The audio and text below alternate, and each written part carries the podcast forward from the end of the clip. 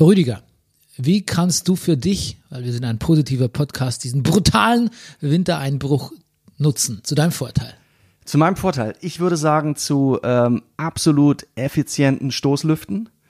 Ja, Fenster ist zwei Sekunden auf und äh, die Familie gibt sich schockgefrostet. Das ist ja eh deine Passion, Stoßlüften. Stoßlüften sagen, ist, ja, Stoßlüften ist so, it's, it's, das, das ist mein Ding. Ja? Das ist auch ein bisschen was, wo du dich nochmal ein bisschen spezialisiert hast äh, seit Corona-Beginn, oder? Ja, ja. Nee, auch so, so, also Stoßlüften, aber auch Durchzug herstellen, ähm, so Geschichten, das ist, ja.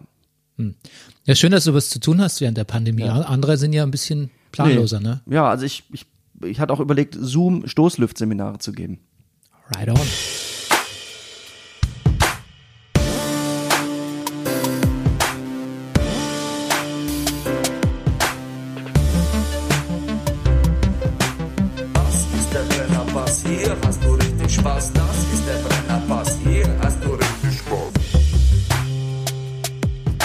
Meine Damen und Herren, hier ist der Brennerpass, ein Podcast über Popkultur, Politik und Zeitgeschehen. Mein Name ist Bernhard Daniel Mayer und er ist The Many-Faced Actor.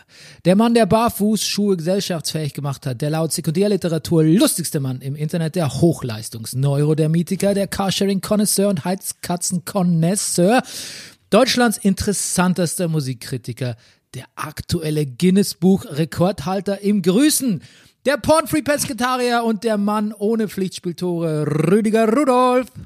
Guten Morgen, lieber Bernie. Gesponsert wir von der Imkerei Peschel Biederein Laberweinting sind. Dem Honiglieferanten unter den Honiglieferanten. Und Brennerpass funktioniert mit eurer Unterstützung. Vielen Dank an alle, die gespendet haben. Zum Beispiel auch Fantastico Daniel. Und ähm, ihr könnt das auch. PayPal-Adresse ist bernie.meier.gmail.com oder ihr schreibt mir unter selbige Adresse und ich nenne euch Kontodaten. Unser Thema heute, Rüdiger, lautet Magie. It's a kind of magic. It's a kind of magic. Bernie, ich höre nichts. Ein Song, den Rüdiger nicht kennt, nicht hört Ja. und nie wieder hören will. Nee, eigentlich, der Song an sich, den Song an sich finde ich schon nicht so gut. Richtig schlimm fand ich das, ich, ich mochte gar nicht das Video. Aber du hast doch, aber äh, wie wär's mit Highlander? Du, du bist doch nicht, du bist doch Highlander-Afficionado. Das stimmt. Ja, kommt der da auch vor? Schluss, Abspann. It's a kind of magic. Also da, Magic, wenn ich an. Highlander denke, denke ich dann natürlich nur Who Wants to Live Forever. Turn it up, crank it up, Brian May. okay. Gut. Ähm, wir haben so viel Post heute, Rüdiger. Ja. Übrigens wollte ich sagen, ich verstehe jetzt endlich, was das Sprichwort es knirscht im Gebälk. Witzig. Ja. Bernie, ich wollte dich gerade drauf ansprechen, weil du mich ja gefragt hast, äh, dachte ich, stelle ich auch die Gegenfrage, dass ja bei dir im Gebärsch, ge, ge, im Gebärsch knillt. Ja. Ey, Gebärsch, das ist privat. Ja, im dein Gebärsch, Rüdiger. Lass mal Bernies, Gebä- Bernies Gebärsch. Hey, lass mal ein Gebärsch da raus. Ja. Nee, weil äh, der, der Schnee auf dem Dach, ich wohne ja unter, unterm Dach, im Leucht, der, Leuch- der Leuchtturm der Schlegelstraße, Ja. as you know, und ähm, da knirscht ganz gewaltig. Ich stelle Ja. mir lawinenartige Schneemassen über mir voll. Aber wenn ich auf die anderen Dächer blicke, ist es gar nicht so. Ist gar nicht so viel. Nee, nee, es liegt nicht so viel. Es liegt eher an der Kälte, Es sagst ist, du, ne? es liegt so wenig und es ist so windig, dass ähm, Schnee, also durch, durch durch den Wind, manche Stellen auf der Straße quasi kahl sind. Ähm, also ich glaube nicht, dass jetzt mehr als vier, fünf, na vielleicht, vielleicht acht Zentimeter auf deinem Dach liegt. Ah, boah, das ist aber, das wäre ja schon mal was. Ja, aber es ist auch sehr trockener Schnee. Ist also Ja. jetzt kein wahnsinnig nasser, schwerer Pappschnee. Seift sich nicht gut ein damit, muss man sagen, ne? Ja, man, bevor, sag ich mal, die Hand im gegnerischen Gesicht gelandet ist oder Hemdkragen, ähm, hat der Wind schon die Hälfte der Ladung ähm, weggeblasen. Das ist so schön gesagt. Ich hab, musste ja hier in Berlin lernen, dass man nicht sagt, äh, ich, ich reib dich ein, weil so sagte man das bei uns im Süden. Mhm. Du wirst eingerieben. Äh, Bei uns sagt man, ich reib, die reibe richtig ein jetzt. Ah ja.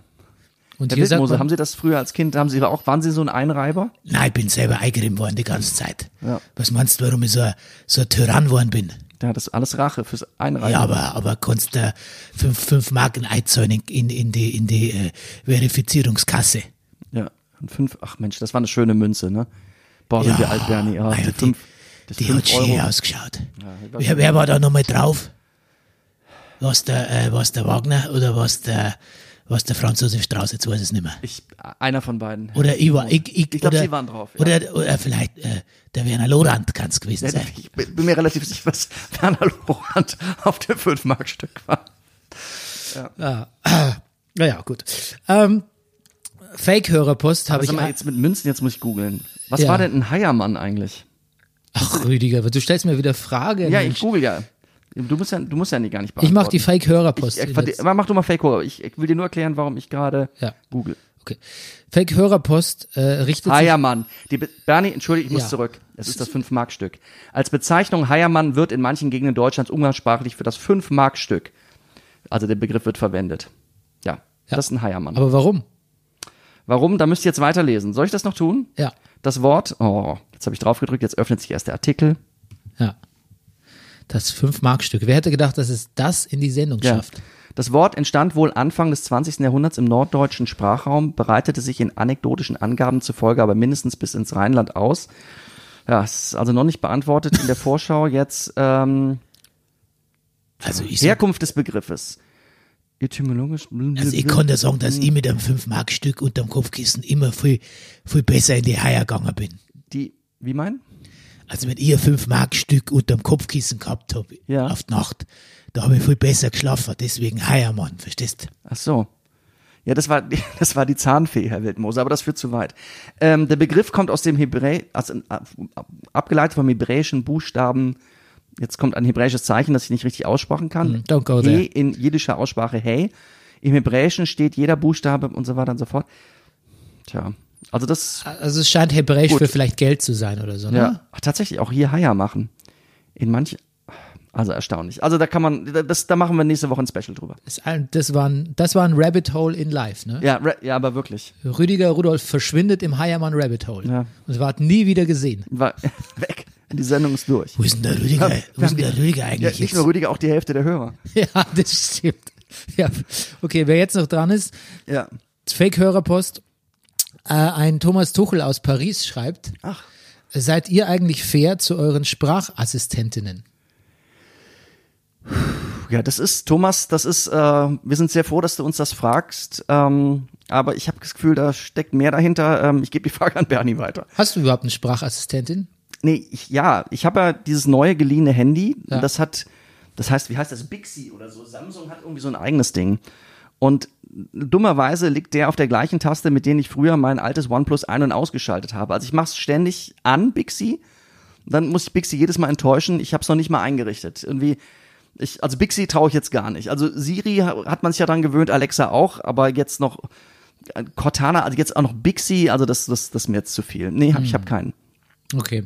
Ja, weil ich muss dazu sagen, ich habe neulich nachgedacht, in so Filmen, ne, wo Leute Androiden haben, Ja. die behandeln die doch oft so schlecht, ne? Ja, ja. Also entweder haben sie ungefragt ähm, Sex mit ihnen, aber oder schimpfen mit ihnen oder Ja. schmeißen sie auf den Müll oder oder scheuchen sie rum, versklaven sie regelrecht. Ja, ne? ja. Und dann sagt man doch als Zuschauer von so Sci-Fi-Filmen, sagt man doch immer, äh, geht, disgusting, wie können die nur, was ist das für eine Ethik? Auch, auch Robos haben doch sowas wie ein Ehrgefühl, ne? Sagt man doch, ne? Ja, ja, ja, sagt man. Nein, ich meine im Ernst, jetzt guck dir doch mal einen Film an, wo Androiden irgendwie schlecht behandelt werden. Ja, natürlich Da sagst du doch als Zuschauer, what the fuck, was ist los? Auf jeden Fall. Man hat Mitleid. Hallo the fuck, ne? Hallo, hallo the fuck. Ja, genau. Also pass auf, aber wenn, ähm, jetzt gucke ich mir an, wie ich manchmal mit Alexa red. Weißt du, Alexa, ich sag, Alexa, öffne Bring und schreibe äh, Holunderblüten auf meiner Liste und so. Und dann macht Alexa das nicht. Wie unwirsch ich da oft reagiere. Alexa, fuck, nein, Alexa, hör auf. Alexa, stopp! Ja, stopp! Ah, Alexa, leck mich am Arsch. Also, ich finde nämlich, da Wirklich? fängt's an. Da fängt's an. Wenn man nämlich, ja, du, wenn man total genervt ist von anderen Dingen, du weißt ja, man schimpft mit Kindern, Katzen, seinem Heizkörper, alles Mögliche. Und natürlich auch mit, seinem, mit seiner Sprachassistentin. Aber da fängt der mangelnde Respekt ja schon an, weil wer sagt einem denn, dass Alexa, ich meine, wir gehen jetzt mal davon aus, dass Alexa noch keine Gefühle hat, aber die Grenzen sind fließend, mein Lieber. Deshalb danke ich Thomas Zuchel für die Frage und ich finde, wir sollten netter zu unseren äh, Sprachassistentinnen sein. Zumal ich auch mal gelesen habe, dass es ja so äh, auch so Mitschnitte gibt ähm, von, ähm, ah, der Tee ist jetzt wahrscheinlich ein bisschen kälter, ich hatte es schon vor zehn Minuten hingestellt, dass es so Mitschnitte gibt. Alexa, mach Rüdiger neuen weißen Tee. Ja. Alexa. Damn it, Alexa! Dass es so Mitschnitte gibt, ähm, wo Leute halt mit den Assistentinnen gesprochen haben und da wird schon viel geflucht und auch viel unflätiger Kram gesagt. Ne? Okay. Und gibt's irgendwas jetzt speziell mit Thomas Tuchel? Nö, ich weiß nicht. Also Aber hatte nur der, gibt's da, gibt's, es gibt keinen Spar, es gibt kein Siri-Gate um Thomas Tuchel. Nein. Ah. Nö, das ist aber nur ein Hörer aus Gut. Paris. Ja, ah, verstehe. Ja. Aber Thomas Tuchel ist doch gar nicht mehr in Paris, oder? Weiß nicht, vielleicht ist es ein anderer, vielleicht ist es Thomas Tuchel. Ach so, gut.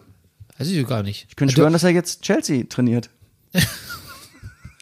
Aber gut. Ja, vielleicht ist es Ach, Thomas. weißt du doch, als wir Fußball-Podcast waren, ist es Bernie. Thomas Tuchel? Ich weiß nicht. Also, echt, der trainiert der Chelsea? Ich finde, Fußball, irgendwie ist es eigentlich, Fußball, man darf sich gar nicht mehr für Fußball interessieren, oder? nee, da komme ich auch nochmal gleich dazu. Ja, ich, Sag das denke ich mir, aber ja. ähm, ist der, trainiert der Chelsea? Ja, hat auch gewonnen am Wochenende gegen Mourinho, glaube ich. Ich, ich bin mir aber nicht ganz sicher. Ich kann auch sein, dass es völliger Bullshit ist, was ich hier gerade rede. Das, wir sind so geil. aber wir ey. sind unsere Fußball-ehemaligen Hörer sind wir eh, glaube ich, schon alle los. Wow, ich wusste das noch nicht mal. Ja. Okay.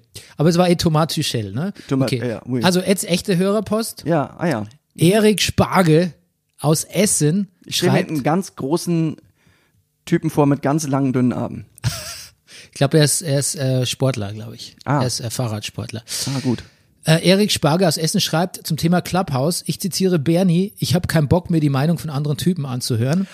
Ach Gott, entschuldige, den gibt's ja, ist ja, es ist ja gar nicht fake. Nein, das ist echt. Entschuldigung, ich, Ja, ich, ich ähm, genau, ich mache hier böse Witze über, ich, ich dachte nur Spargel wegen, also das ist jetzt völlig unangebracht, Spargel, nicht. Spargel. Ach so. Ja, tu. Ich entschuldige mich für Rüdiger, Erik. Ich entschuldige mich nochmal und Entschuldige, ich hätte sagen sollen, dass es echte Hörerpost ist. Ja. Also okay, nochmal. Ähm, sonst wird die Sendung, glaube ich, äh, zwei Stunden lang. oder wir schneiden. Nein. Nein. Das ist mir viel zu aufwendig. Ich muss noch homeschoolen. Ich zitiere Bernie. Ich habe keinen Bock auf die Meinung von anderen Typen zum Thema Clubhouse. Selber macht ihr aber einen sehr meinungsstarken Podcast. Schlussfolgerung. Mich interessiert eigentlich nur meine eigene Meinung. Okay. Da habe ich ein bisschen drüber nachgedacht. Stand das da so? Ja. Das wortwörtlich. Ich zitierte. Okay. Da habe ich ein bisschen drüber nachgedacht. Ich dachte, mhm, stimmt eigentlich, es ist fair enough. Also mal abgesehen davon, dass ich bei diesem Clubhouse äh, mich ein bisschen ungeschickt ausgedrückt habe, wenn ich wirklich gesagt habe, ich habe keinen Bock, mir die Meinung von anderen Typen anzuhören. Das war natürlich ein bisschen zugespitzt, weil ähm, ich wollte damit sagen, ich habe nicht keine Lust, mir zusätzlich zu allen anderen Meinungen, die ich schon so reingespült kriege, mir noch die Meinung von anderen Leuten anzuhören. Da muss ich differenzieren. Aber klar, und dann habe ich ihm noch geschrieben, dass wir natürlich grundsätzlich unserer eigenen Meinung sehr misstrauen. Wir hinterfragen uns schon, ne? wir überlegen ja schon, ob das, was wir so für richtig halten, ob das immer das Richtige ist. Aber dann ist natürlich schon was dran, dass wir einen sehr meinungsstarken Podcast machen oder wenn ich jetzt nur mal mich selbst äh, nehme, dass ich meinungsstark bin, dass ich schon auch mich einerseits beklage darüber, dass man so zugebombt wird mit Meinungen und, und so auch so resoluten Meinungen und wie gesagt, so dieser Twitter ist ja ein rein, der reinste Meinungskampf und aber eigentlich selber ja doch auch durchaus hier Standpunkte vertrete, die ich nicht im selben Moment wieder hinterfrage. Und ähm, ja, ich wollte eigentlich dem Erik nur sagen, dass ich noch nachdenke über, über deine, deine Message hier. Und ähm, dass es natürlich keinstenfalls so ist, dass mich nur meine eigene Meinung interessiert. Also ich bin sogar relativ unsicher oft, was meine eigene Meinung betrifft, gerade zu politischen Dingen, gesellschaftlichen, ob die richtig ist. Auf der anderen Seite gebe ich sie aber dann, wenn ich mir mal eine gefasst habe, dann doch wieder relativ äh, selbstbewusst posaune ich sie hier raus. Und da habe ich mir überlegt, ob ich da vielleicht noch ein bisschen differenzierter sein muss. Dann habe ich mir aber auch überlegt, was bleibt übrig in einem Podcast, wenn man hinter jedem Satz, den man mal behauptet hat, ge gesagt, ja, aber ich weiß natürlich auch nicht, ob das so wirklich stimmt. Im Idealfall müsste das dann vielleicht jeder jeweils andere von uns tun. Ja. Ich weiß in dem Fall, ich erinnere mich noch, wie du es gesagt hast. Ich habe ebenso nachgefragt, weil ich mir nicht mehr sicher war, äh, ob du gesagt hast, die Meinung anderer Typen über Clu Clubhouse oder in Clubhouse. Also was andere Leute in Clubhouse so sagen. Ich weiß nicht mehr, wie ich es genau gesagt habe, aber ähm, Nee, weil ich, was ich was ich Ja, ja, vielleicht okay. habe ich mich ja ungeschickt ausgedrückt. Ja, ich meinte auf jeden Fall, das ist eine zusätzliche Dosis Meinung, die ich jetzt persönlich nicht mehr bräuchte, weil ich ja eh schon sehr aufgeschreckt bin von den ganzen Meinungen meiner Lustigerweise, wenn ich mich Communities, Filterbubbles, äh, Nachrichten, Magazine etc. ich Und, glaube, au und aufgeschreckt ist das richtige Wort. Okay. Ich glaube, im Zusammenhang hatten wir vor über Clubhouse, hatten wir mit gesagt, ja, hast du, glaube ich, gesagt, da sagt Sascha Lobo irgendwas.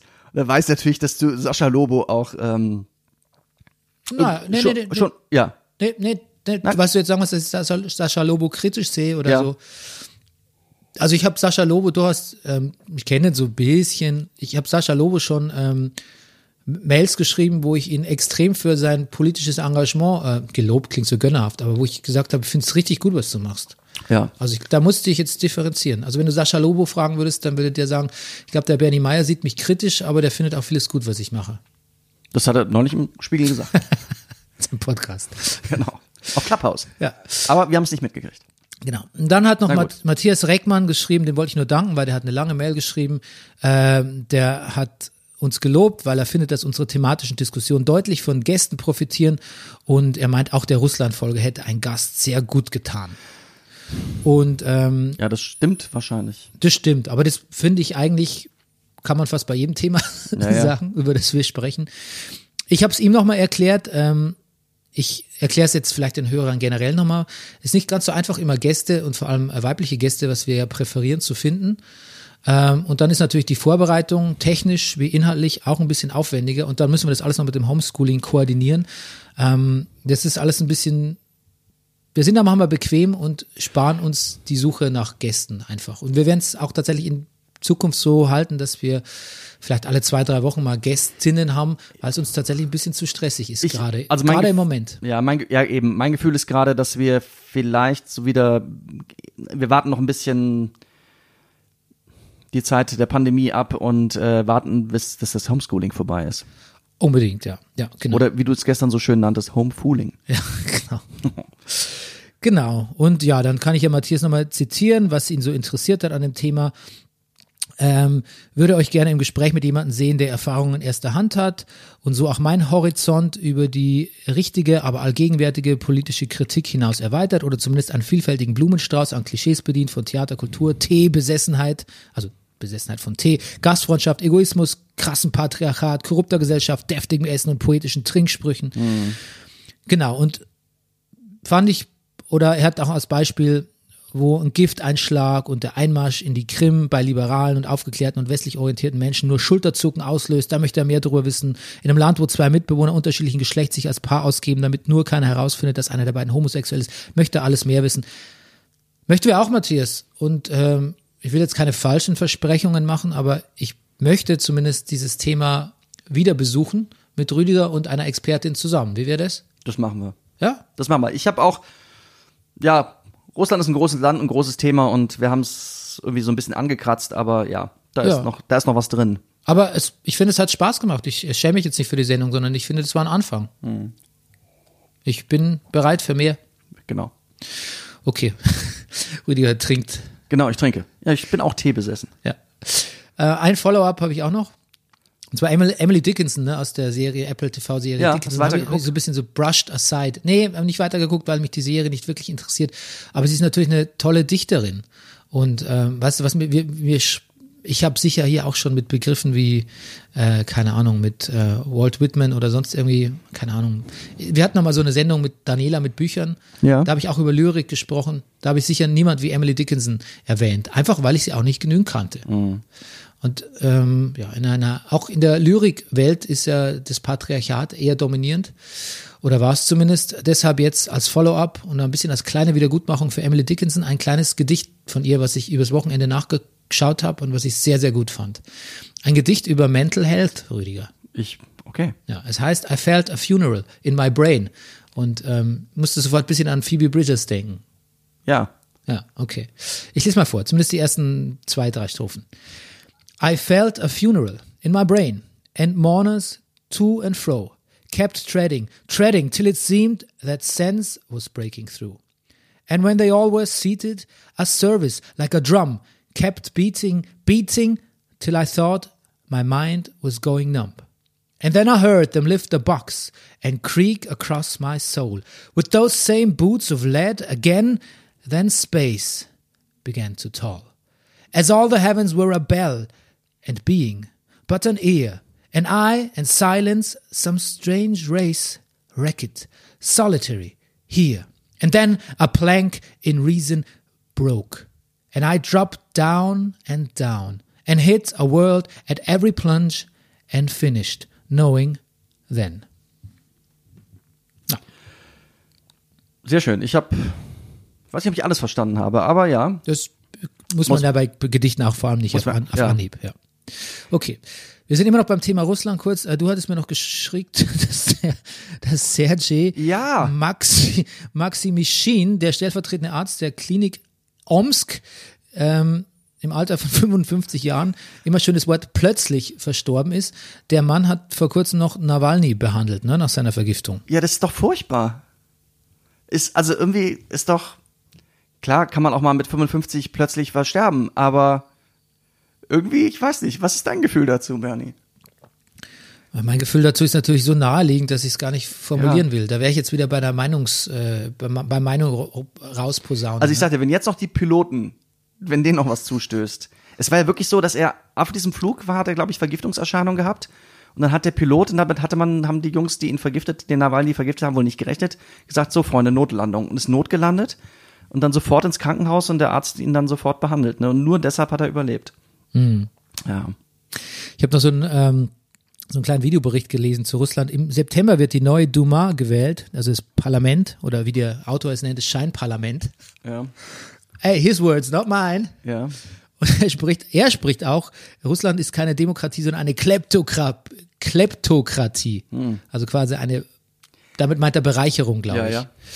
Und er hat, das sage ich, weil es ist eine Art Follow-up zum letzten Mal, er meint, 20 Prozent leben mittlerweile unter, unterhalb der Armutsgrenze. Also das hat sich wohl noch ziemlich verschärft von den 13, Komma irgendwas, die ich zuletzt gelesen hatte von, von 2018. Ich fand übrigens interessant, dass Nawalny von Putin äh, erklärt das auch nicht weiter oder zumindest ich habe die erste halbe Stunde gesehen, aber äh, er konkretisiert das nicht, aber er redet immer von ihm als dem reichsten Mann der Welt. Ja. Ja, Also Nawalny, erstaunlich. Nawalny über Putin. ja über Putin. Putin wäre der reichste Mann der Welt. Und klar, ich meine, in der Forbes-Liste taucht er nicht auf, aber ich erinnere mich auch noch an den Roman Crazy Rich Asians. Da wurde auch gesagt, naja, Forbes kann auch nur mit äh, Zahlen arbeiten, wenn Zahlen veröffentlicht werden. Und ähm, es wird, also in dem Buch Crazy Rich geht es natürlich, dass in China gäbe es noch einige Leute, die einiges reicher werden. Man weiß es halt nicht. Ähm, ich glaube, mein Steuerberater taucht auch bald auf der Forbes-Liste der Oh. reichsten Leute auf, wenn er so weitermacht. Weil er so viel Geld von dir kriegt. ja, Wahnsinn.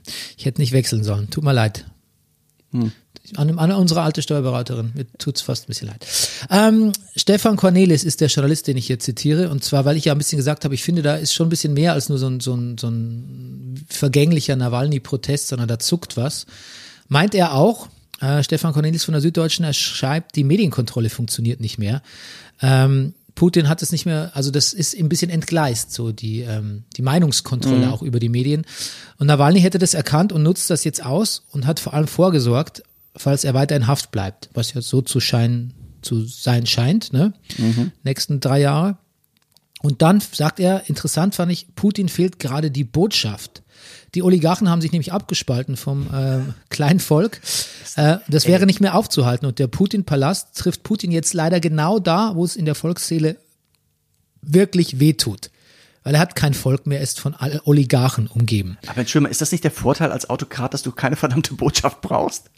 Wo kommen wir denn dahin, wenn, jetzt, wenn du als Autokrat auch noch eine Botschaft brauchst? Naja, aber dann hast du halt Leute, die auf die Straße gehen. ne? Gut. Das war auch nicht ganz ernst. Gut, ja, dann gab's Super Bowl. Ja, da musst du mir erzählen. Naja, da gibt's nichts zu erzählen. Also da, Wer hat denn gewonnen? die, Spoiler. die Buccaneers haben gewonnen. Ach, Ja. Äh, Und Tom Brady hat seinen siebten Super Bowl geholt. Hm. Genau. Ähm, man muss dazu sagen, dass ähm, ähm, ach so, Tom, Tom Brady, Brady- spielt bei, bei den Buccaneers, und zwar, das war ähm, mir nicht bewusst. die heißen, ähm, die Kansas City Chiefs Ja. haben 9 zu 31 gegen die, ähm, wie heißen die, Tampa Bay Buccaneers verloren. Ah. Und Tom Brady ist schon, Tom Brady ist 43 und hat seinen siebten Super Bowl gewonnen. Hm. Ja. Und die haben, die Kansas City Chiefs haben wohl eine sehr gute Offensive. Ich habe es nicht gesagt, gehabt, ich bin vorher eingeschlafen. Ja. Nothing new here. Ähm, haben, konnten aber keinen einzigen Touchdown scoren. Und ähm, die haben dicht, also die Defensive der äh, Buccaneers hat dicht gehalten, kann man sagen. Aber das ist schon ein Erdrutschsieg, 31 zu 9. Aber viel wichtiger ist ja die Halftime-Show, Rüdiger. Und von der hast du sicher auch was Natürlich. gehört. Die wurde nämlich von The Weeknd bestritten, ohne Special Guests, ohne, ja, eigentlich ohne, ohne mit Musiker, nur er selbst. Ja. Playback mit sehr viel äh, optischem, visuellem Brimborium, falls man das noch sagt. Und ich habe gehört, er hätte selber dafür bezahlt. Er hat sieben Millionen von seinem eigenen Geld da reingebuttert. Der war ja auch neulich so sauer, weil er nicht für die Grammys nominiert wurde und hat gesagt, ey, ich glaube jetzt wirklich langsam, dass das vielleicht Rassisten sind. Und ähm, außerdem sind mir jetzt meine drei, drei Grammys, die ich schon besitze, sind mir jetzt auch nichts mehr wert. Es stimmt schon, dass er sein, eines seiner künstlerisch besten und erfolgreichsten Alben mit After Hours abgeliefert hat, letzten Januar, also vor genau einem Jahr und für keinen einzigen Grammy nominiert ist als schwarzer Künstler, ist natürlich schon ein bisschen merkwürdig. Das, da gebe ich ihm schon recht. Aber ich glaube, das war nochmal so tatsächlich für ihn auch nochmal so eine, hier, jetzt kann ich es auch nochmal, jetzt kann ich nochmal dick auftragen hier. Was mich fasziniert, ist, dass The Weeknd eigentlich kein, also Abel Tesfaye, wie er auch heißt, ne, ist ja kein wahnsinnig charismatischer Künstler, der so eine Bühne rockt, wie man früher gesagt hat, ne. Vor allem geht es in seinen Songs ähm, hauptsächlich, ich zitiere einen Artikel von The Ringer über Kokain und bedeutungslosen Sex. Ähm, Damit passt er ja so wahnsinnig gut in seinen Gastauftritt bei Uncut Gems. Ja, hat er da einen, ich kann mich gar nicht mehr erinnern. Ja, natürlich, der tritt da auf. Und äh, die Frau, also äh, die, das, Ah, ja, ja, ja, ja, ja, ja, das ja, ist doch in ja. dem Club. Und ja, ja. das Mädel, mit dem Adam Sandler was hat, äh, hat auch was mit The Weeknd, ja. Ja, natürlich, das passt total. Aber interessant, dass bei so einer Show, ne, gesponsert von Pepsi, so jemand, der so defetistisch und so dark und so, er ist tatsächlich auch ein bisschen so ein nihilistischer äh, äh, Sänger. Auch seine ganze Ästhetik, das klingt alles schön poppig und so, aber wenn du seine Videos, Videos guckst, da geht's ja viel um Gesichts-OPs in den letzten, in dem Video, letzten Videozyklus, um verstümmelte Gesichter auch und so. Das ist alles schon wahnsinnig dark und das ist schon ziemlich irre, dass so ein, so ein Dystopiker die größte Halbzeitshow, ähm, ja, die größte Sport-Entertainment-Show des Jahres gestaltet. Irgendwie. Und natürlich, dann kommt, also dann habe ich was ganz Dämliches auf Spiegel.de gelesen, da steht dann so, ja, ist optisch und von der Show her so viel orientiert er sich an Michael Jackson, kommt aber natürlich nicht an dessen Performance hin. Entschuldigung, Spiegel.de, ich glaube nicht, dass das, dass das sein, das gesetzte Ziel war von, von unserem guten Abel. Ziemlich schwachsinnig. Aber trotzdem interessant. Interessant einfach. Ja. Was wolltest du eigentlich, äh, du wolltest noch was Witziges sagen zu? Weil du hast vorher im Vorgespräch gesagt, soll ich ein paar gehässige Kommentare zu The Weeknd Nee, machen? ach nee, nee, jetzt, nee, ich, was wollte ich denn sagen? Warte mal, nee, ich, das mit Uncut Gems wollte ich dann loswerden. Und ich kann es gar nicht sagen. Ich habe ich hab ihn wirklich nicht so auf dem Radar, The Weeknd. Ich, so, Auch die Songs und so nicht? nee, gar nicht. Echt? Viele- Obwohl ich Deutschland ein interessanter Musiklehrer bin, aber ich, nee, Ist jetzt so uninteressant. nee, weiß ich nicht. Ja, Es sind viele gute Songs dabei. Es sind viele Songs dabei, die so von, die so ein, so ein Tainted Love-Dings haben, wo man sich vorstellen kann, die laufen in 30, 40 Jahren noch im Radio. Ah, okay. Und viele, viele große Hits dabei tatsächlich. Also drei, vier wirkliche Knaller. Na gut, vielleicht versuche ich mal ein Follow-up und ähm, Ja, höre vielleicht ist die es Woche auch rein. zu kommerziell, Rüdiger. Aus Deutschlands interessantester Musikkritiker. Weißt Ja. du noch, wo man, weißt du noch, als man früher gesagt hat, ja, uh, Beyoncé ist mir zu kommerziell. Das sagt man nicht mehr, Ja, ne? das ja, habe ich zum Glück nie gesagt, aber Ja. ja. Ja, sag, Jetzt nee, beschäftigt man, nicht sich mehr. auch mit den Amigos, wenn es sein muss. Pff, Nix mehr ist zu kommerziell. Ja, das, ja. Amigos, Bernie, da bist du der Ansprechpartner. Ja, auf jeden Fall. Ja. Auf jeden Fall. Ich, ich äh, unterstütze einen, einen Podcast-Pitch, in dem Casper, Casper über die Amigos berichten soll. Weiß noch Gut. nicht, ob es klappt, aber Gut. ich, ich äh, bin dafür, ich klemme mich dahinter. Du, Okay, gut. Äh, Halftime-Show heißt ja auch immer Trailer, aktuelle Trailer. ja, oh, Gab es einen guten Trailer zu Top ähm, Gun. Ja? Ja, gab's ja. Ich habe ich hab nur zufällig, ich habe irgendwas auf YouTube gestern geguckt, dann wurde mir eingeblendet, an, ich habe es mir nicht gar nicht angeguckt. Top Gun äh, äh, Trailer neuer extra für Super Bowl. Ah, den habe ich gar nicht gesehen. Äh, ich habe gesehen einen neuen Trailer zu Falcon and the Winter Soldier, kommt im März beim Okay. auf Marvel auf Disney Plus. Ja, Das sieht super aus. ja. Da ist unser Freund Daniel Brühl wieder dabei. Ah, okay. Ähm, aber völlig, völlig irre, auch um nochmal an dieses Irre von Weekend anzuknüpfen, Coming to America Teil 2. Der Prinz von Zamunda Teil 2 kommt. Ach, gibt's doch nicht. Mit Eddie Murphy? Ja, Fantastisch. ja. Und Arsenio Hall. The. Weiß nicht, ob der, ob der so jung, ob der immer noch so jung aussieht oder ob das sein, ob der virtuell nachgestellt wurde. Du weißt schon so. Erstaunlich. Nach, virtuelle, also Holo- nachgeknetet. Holo Holoknetet. Ja. Holoknetet. The Royal Penis is clean. Erinnerst du dich noch? Ja, ich, auf Deutsch natürlich. Natürlich. Ja. Und dann ganz merkwürdig ein Action-Thriller namens Nobody, wo Bob Odenkirk, du kennst ihn als Saul. Ich dachte bei Saul Nobody, Goodman. jetzt kommst du mit Terence Hill um die Ecke, aber ich glaube dem. Nee. Ja, Bob Odenkirk, ja. Ja, du kennst ihn als Als Saul, Saul, Goodman, natürlich. äh, den äh, Liam Neeson-Weg beschreitet als äh, ergrauter Revanchist-Actionheld. Ja, Trailer habe ich gesehen. ja. Völlig irre. Völlig irre. Ihn, Also da als, äh, als, als, als Kampfmaschine zu sehen. Ja. Würde ich, also instinktiv würde ich sagen, es ist eine völlige Fehlbesetzung, aber ich lasse mich gerne überraschen. Ich glaube, das könnte sowas werden wie Tom Hanks mit Road to Perdition. Wo man denkt, okay, interessant, dass er das macht, aber eigentlich will man es gar nicht sehen. Ja, ja, stimmt.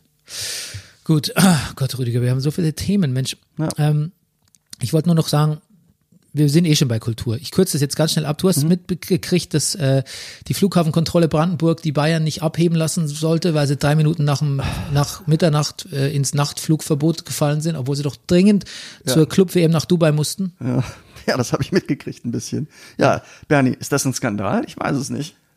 Ich find's, ich find's unglaublich lustig. Eine schönere Freude hätte man mir am Wochenende nicht machen können als mit so einer Meldung. Zum einen, weil es natürlich wirklich un, unglaublich korinthisch, korinthisch ist, das, diese drei Minuten die, die ganze Mannschaft zu grounden, sieben Stunden lang. Ja, naja.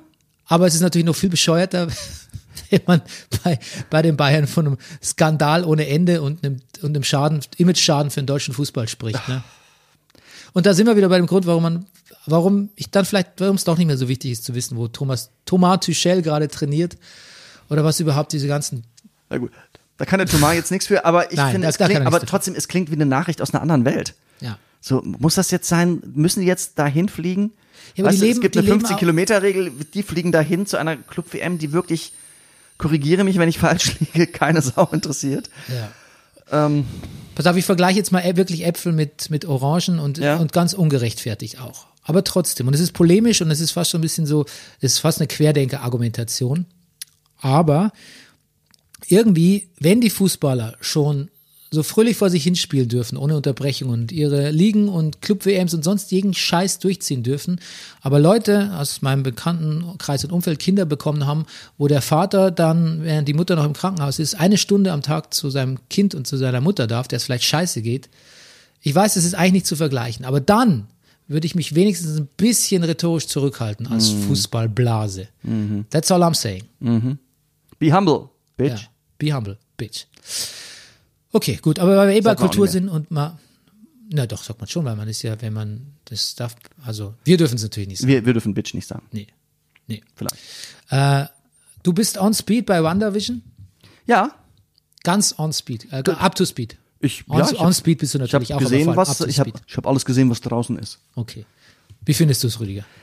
Ich find's, ich find's gut. Ich, es gefallen, also, ah, das, ich will, ich will jetzt nichts spoilen, weil es läuft noch und, und es kommt ja immer nur letzten Freitags erst die letzte Folge Ja. rausgekommen. Es ist vielleicht nicht jeder up to speed. Es läuft ja auf verschiedenen Ebenen. Es läuft auf den Ebenen dieser Fernsehserie. Es läuft aber Ja. auch Sit, man kann sagen Sitcom-Ebene und, Sitcom-Ebene. und in- Mar Marvel MCU, Marvel-Universum-Ebene. Genau. Und die Fernsehserie auch noch perfekterweise in verschiedenen Dekaden, also eine typische 50er Jahre Serie, 60er Jahre, 70er Jahre Serie. Schon das, schon da habe ich sehr viel Freude beim Gucken. Ich finde, und es funktioniert aber auf beiden Ebenen sehr gut. Diese Ebene funktioniert sehr gut und aber auch sieh mal an, es wird, also das habe ich so ab der dritten Folge gedacht, sieh mal an, jetzt wird's ja auch noch spannend. Ja, so mit diesem ganzen Marvel drumherum. Ja. Und jetzt bin ich wirklich einfach nur noch sehr gespannt, wo mich das Ganze hinführen wird. Ich finde ich find die letzte Folge erstaunlich. Ich finde es, ich hätte es nicht gedacht, dass die wahnsinnig sympathische Sitcom 50er, 60er, 70er, 80er Jahre amerikanische Hausfrau Wanda zum Bösewicht ihrer eigenen Serie wird.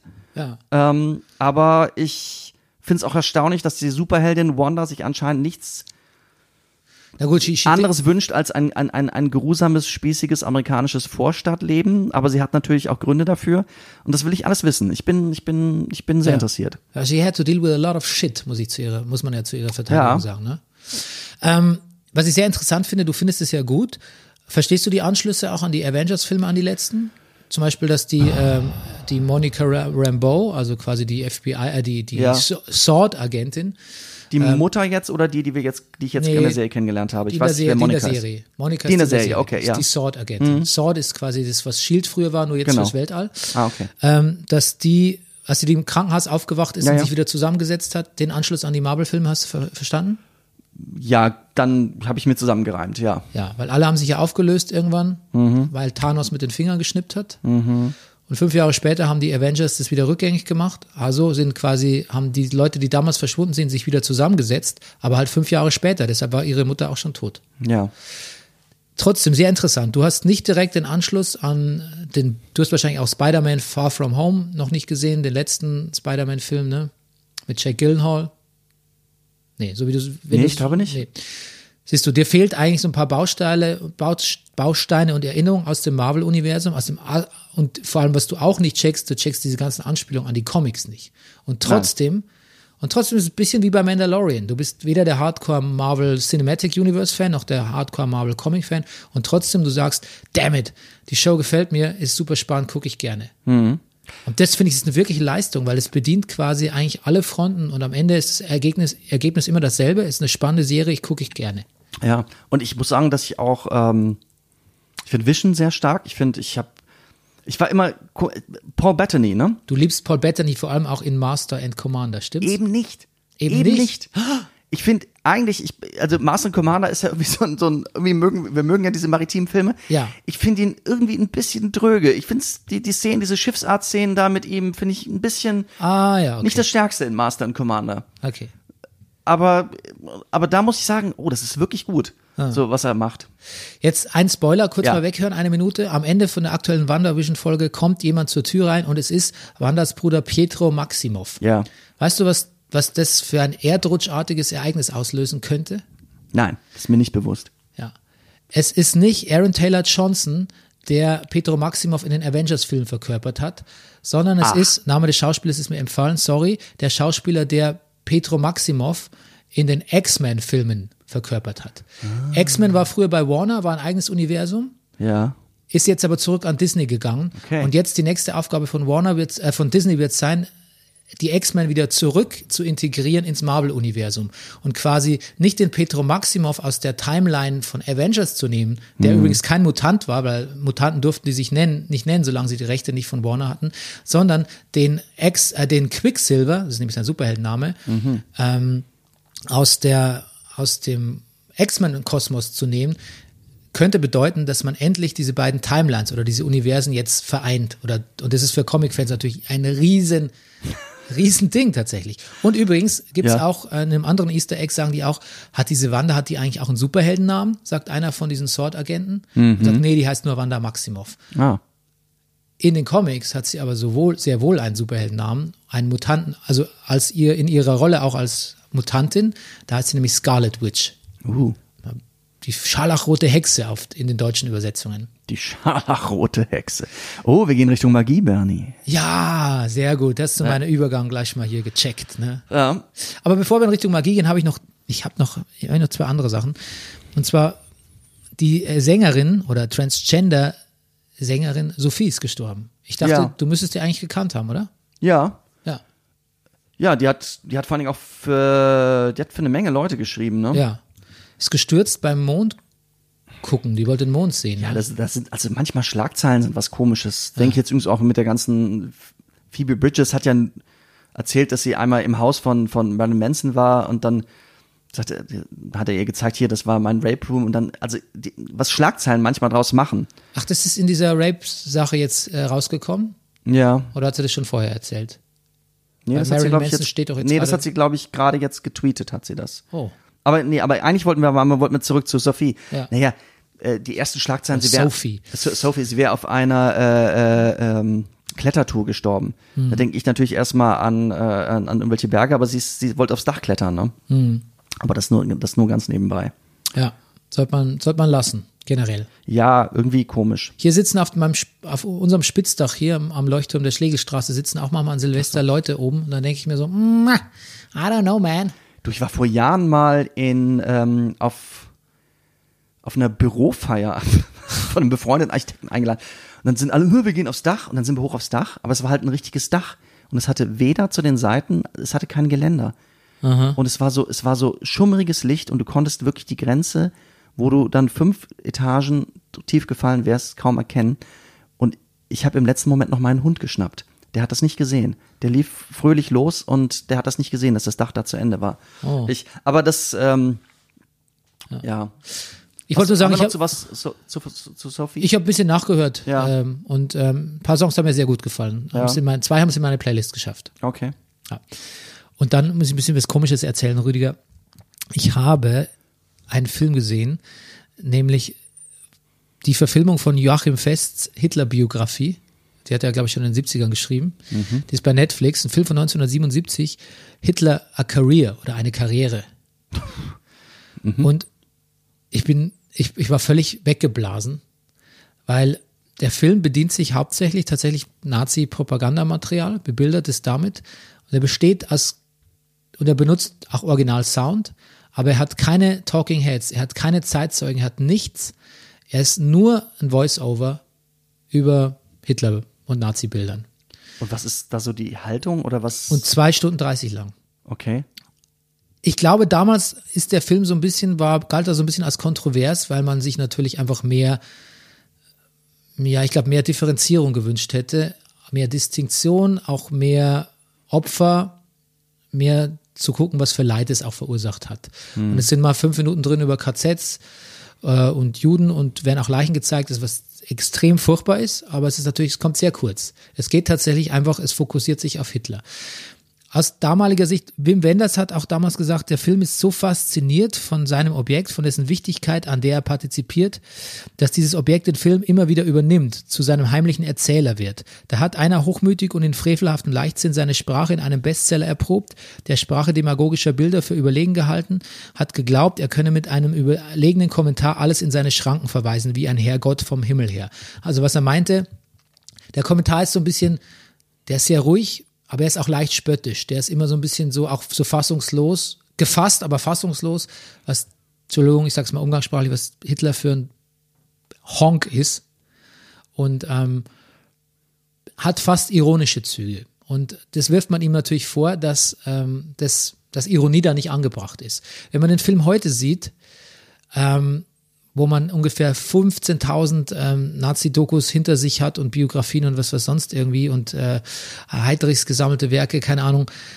Und um, diese, um dieses grauen Weiß ist es ein interessanter Blick auf Hitler, weil es tatsächlich ähm, so ein bisschen freigibt, wie unfassbar transparent, unsicher und ähm, fragil dieser Mensch auch ist. Das legt diese Doku jetzt frei. Ich glaube damals nicht im Kontext der 80er Jahre.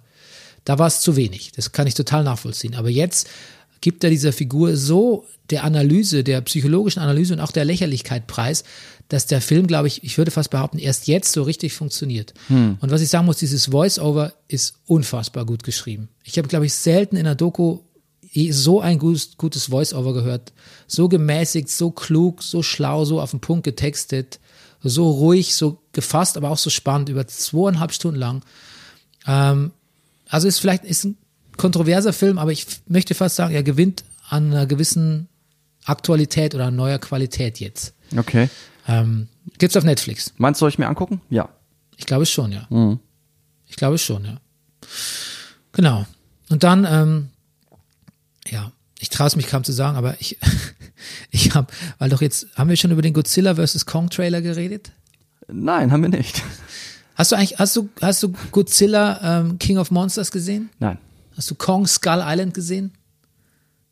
Nein, habe ich auch nicht gesehen. Aber den, den der vorgesagt hast, hat äh, meine Tochter vor einiger Zeit gesehen, gesehen hat gesagt, es wäre der beste Film, den sie je gesehen hat. Es war aber auch ihr erster so richtiger großer so so so so so Action Blockbuster Also Film. pass auf, ähm, die gehören ja, spielen ja im selben Monsterversum, Universal Monster Universum. Ist das ist that, is that a thing? Leider Gottes, ja. Ja.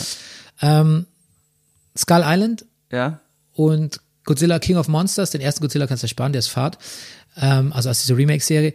Die beiden Filme sind wirklich, der, der, mir fällt kein anderes Wort ein, aber das ist Eskapismus pur. Ich hatte, Rüdiger, ich, ich habe mich für ein paar Stunden, vor allem bei Skull Island, King of Monsters habe ich schon länger, von längerer Zeit gesehen, bei Skull Island tatsächlich behütet gefühlt, in, in eine andere Welt versetzt, weg, weg von diesem ganzen Homeschooling, Corona, ähm, sonst was schrecklichen Alltag.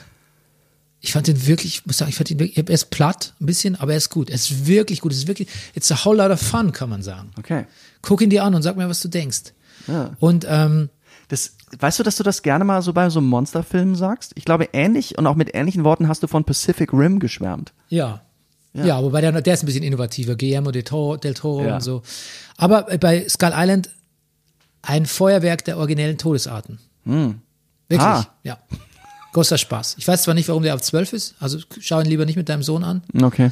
aber ähm, it's a fucking blast. Okay.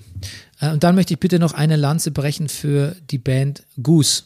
Das ist nämlich eine Independent Funk Band und ähm, die kenne ich deshalb, weil Vampire Weekend hat aus seinem Song 20, 2021 äh, eine ganze Platte gemacht, in denen sie quasi auf jeder auf der A-Seite und der B-Seite jeweils in 20 Minuten 21 eine Jazz-Version von, den, von dem Song aufnehmen, mit ganz viel Impro, Improvisation. Und die Platte heißt dann 4042. Und eine Seite bestreiten sie mit der Band Goose.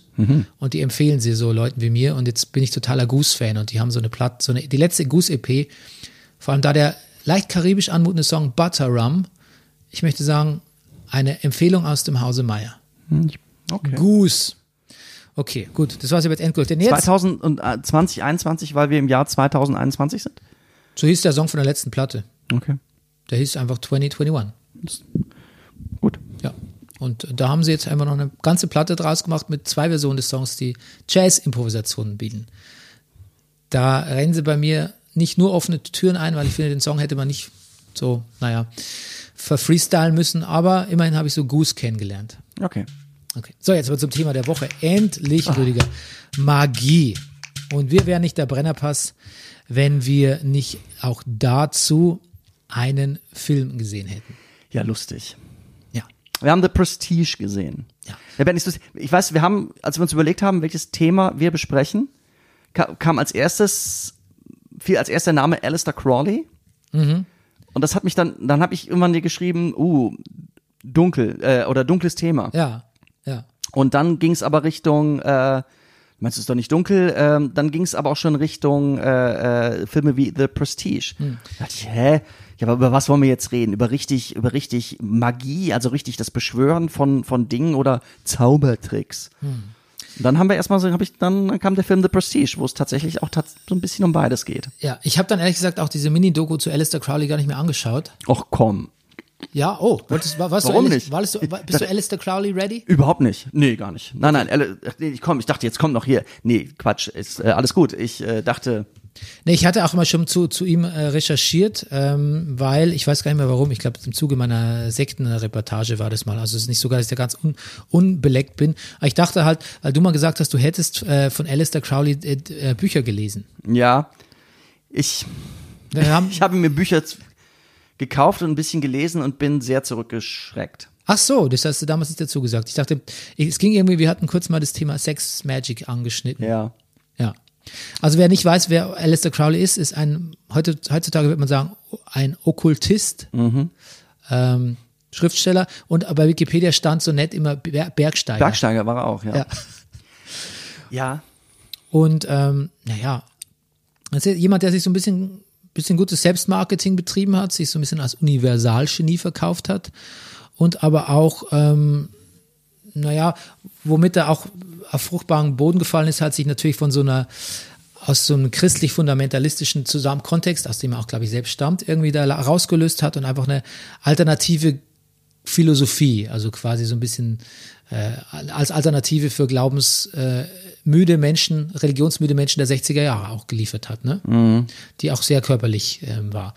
Ähm, letztlich hat es natürlich so wie oft und schnell den Zug sektenhaft, sektiererhafte Züge angenommen.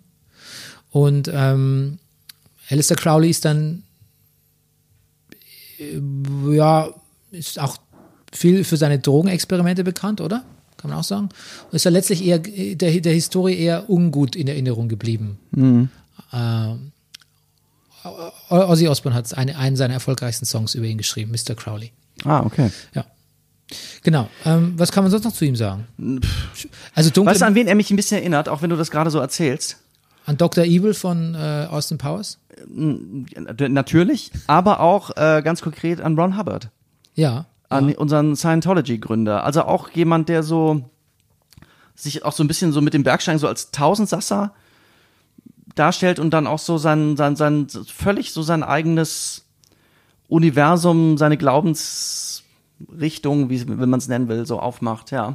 Und eben auch alles zusammenwirft, was ihm halt so passt. Nämlich Genau. halt so Satanismus, bisschen Chemie, Mhm. bisschen Alchemie, ähm, halt Freimaurerei. Freimaurerei, also auch so ein bisschen äh, ägyptische Mythologie, ne? Ja.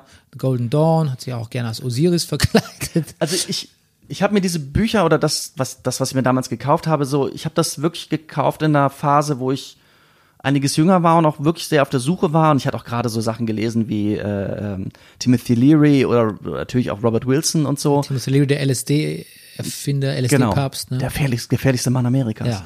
Ähm, und bin auch so zurückgeschreckt, weil, naja, gut, also einmal ist es sehr, ich habe auch vieles natürlich einfach nicht verstanden. So, es ist sehr kryptisch zum Teil, die. Ja. Texte. Ja, es ist, ähm, es arbeitet viel mit Symbolen und Ritualen und naja, dann ist man auch schnell, also die Rituale an sich schreckt man natürlich zurück von was alles da sexuell praktiziert wird oder Tierblut getrunken wird und so Geschichten. So, und vielleicht hätte ich aber der Sache immer noch letztendlich noch mehr eine Chance gegeben, wenn ich nicht dann letztendlich dann doch nicht das auch das Gefühl gehabt hätte. Irgendwie ist es auch ein Scheiß. Also es ist, es, es, es, ich habe nicht das Gefühl, dass er wirklich etwas auf der Spur ist, wo ich hinterher will. Also da hat mir zum Beispiel, weil wir auch über ihn schon geredet haben, als ich dann immer mal was von Osho gelesen habe, es hat mich viel mehr angesprochen. Und ich auch das viel mehr das Gefühl hatte, ähm, der der ist weiter, der ist ähm, natürlich auch viel, weiß ich was, ja, das eine ist dunkel, das eine ist hell, keine Ahnung, aber, aber es ist viel universeller. Er ist, er, er, er kommt mir vor wie so ein, so, ja, so ein Nerd irgendwie, so, so, so ein Magie-Nerd, so ein, so ein verzweifelt auf der Suche. Das, das hat, Ja, das haben andere gar nicht nötig. ich, vielleicht tut man ihm Unrecht, aber ich habe auch das Gefühl, er hat ja sehr viel Geld geerbt, auch äh, als wäre er einer, der tatsächlich auch so ein bisschen aus Langeweile auf der Suche ist. Ja, vielleicht.